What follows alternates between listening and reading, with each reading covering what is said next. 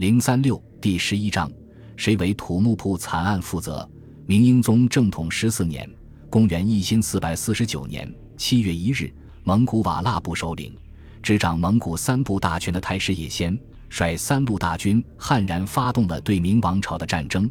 这场战场与其说是明朝与瓦剌的战争，不如说是明王朝与蒙古部落联盟的战争。瓦剌的南侵大军共分三部，一部是由蒙古傀儡可汗脱脱不花率领，主要是被瓦剌征服的鞑靼兵马，东攻明朝辽东地区；一部由瓦剌之愿阿次率领，主要包括瓦剌军一部以及乌良哈军，南攻明朝军事重镇宣府。最精锐的一路是野先亲自统领的中路军，是集中了瓦剌部精锐的王牌，攻击明朝的军事重镇大同。战端一开，九边重镇自朱棣去世后二十多年的和平被彻底打破，长城沿线烽火绵延，炮声连天。说到这场战争的原因，许多史料都说是由于明朝削减蒙古马价，拒绝蒙古和亲。至于失败的原因，也往往归结到王振川多朱祁镇擅自出兵上。其实问题不是这么简单的。先说原因。瓦剌首领也先并非蒙古黄金家族出身，能够征服鞑靼并掌控蒙古三部，反明复原一直是其拉拢蒙古各部的招牌。之前对明王朝的恭顺以及络绎不绝的朝贡贸易马氏，皆是政治上的权宜之计。在也先征服了鞑靼部，且常年出兵中亚地区练兵后，对明朝的战争早已是箭在弦上。所谓削减马价不嫁公主。只是为开战找的借口而已。之所以会选在正统十四年动手，根据蒙古国有关史料记载，长年以来也先重金贿赂明朝，在朝贡贸易中负责接待的通事，探听明王朝的虚实，在得知明王朝主力精锐多南调福建和云南后，终下了动兵的决心。至于失败的原因，一个让后来文臣们回避不提的事情是，战争爆发以后。明王朝边关重臣，诸如镇守宣府的总兵杨洪、大同总督军务宋英、西宁侯朱英，皆在奏章上建议明军应以防守反击为主。如杨洪在奏报上所说：“明军应依坚城平应炉火器，避敌锋芒，以收挫敌之效。”但朝中文臣的看法截然相反，不只是和王振勾连一气的奸臣们，就是内阁里曹鼎、张继、吏部尚书王直。兵部尚书况粉、于谦皆建议主动出击，比如况粉的奏折里建议朝廷速派大军征剿。之后，明廷也依其所意，先期派遣驸马景元率领四万明军增援大同。文臣们和王振唯一的区别是，王振主张御驾亲征，文臣们主张派能将进剿。主动出击的战术思路，大家并无分歧，但事与愿违。蒙古三路大军，阿次之愿连克马营堡和延庆，逼近宣府。宣府总兵杨洪兵力不足，只能平城坚守。大同更惨，先派军在猫庄、内蒙古察哈尔旗阻击瓦剌，几乎全军覆没。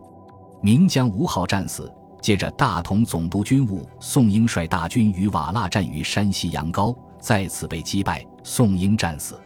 大同军之所以主动出击。一是朝廷连发严旨，二是监军太监郭靖的催促，唯独辽东明军争气。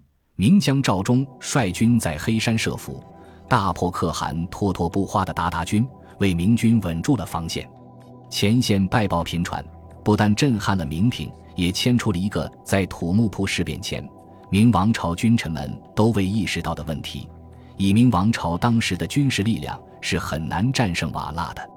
瓦剌首领也先之前教人的战士，前文已经说过，可称是打遍蒙古高原以及中亚无敌手。另外一个被人忽略的事情是，明朝北部面对的对手不仅仅是瓦剌一部，而是瓦剌、鞑靼、乌良哈三部联合的蒙古部落联盟。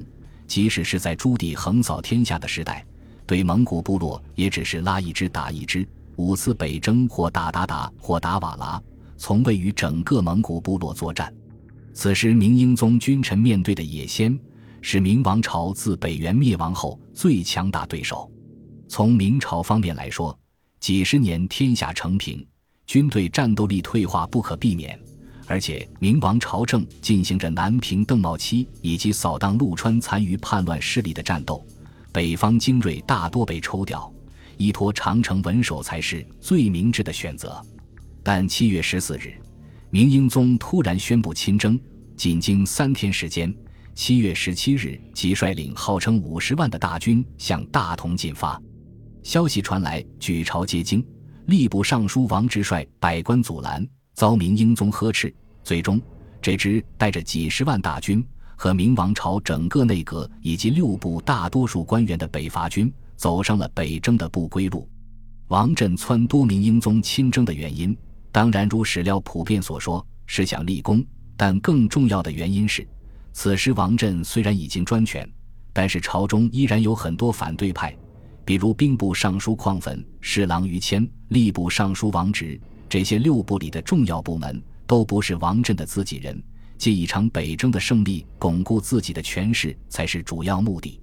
明英宗朱祁镇之所以同意北征，一面是他年仅二十三岁，年少气盛，且从小王振就带他看禁军操练，早就是一个军事爱好者。此外，作为一个刚过弱冠之年的皇帝，要压服朝中老臣，也自然需要一场对外战争的胜利。于是和王振不谋而合。